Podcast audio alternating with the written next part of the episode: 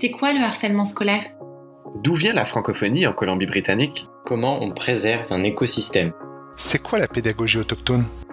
Comment on prend soin de sa santé mentale? À quel point le sommeil c'est important? Qu'est-ce que l'insécurité linguistique? Dans un esprit de réconciliation, nous reconnaissons que notre organisation et nos écoles se trouvent sur les territoires traditionnels des premiers peuples de la Colombie-Britannique.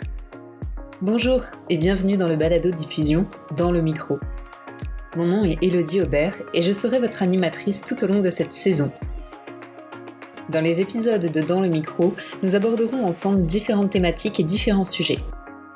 À chaque épisode, je serai accompagnée d'invités avec qui nous parlerons d'inclusion, de bien-être ou encore d'apprentissage. C'est grâce à leurs expériences et expertises que nous décortiquerons ensemble pendant une quarantaine de minutes un seul sujet d'actualité, de culture, de société ou essaierons par exemple de comprendre un phénomène scientifique.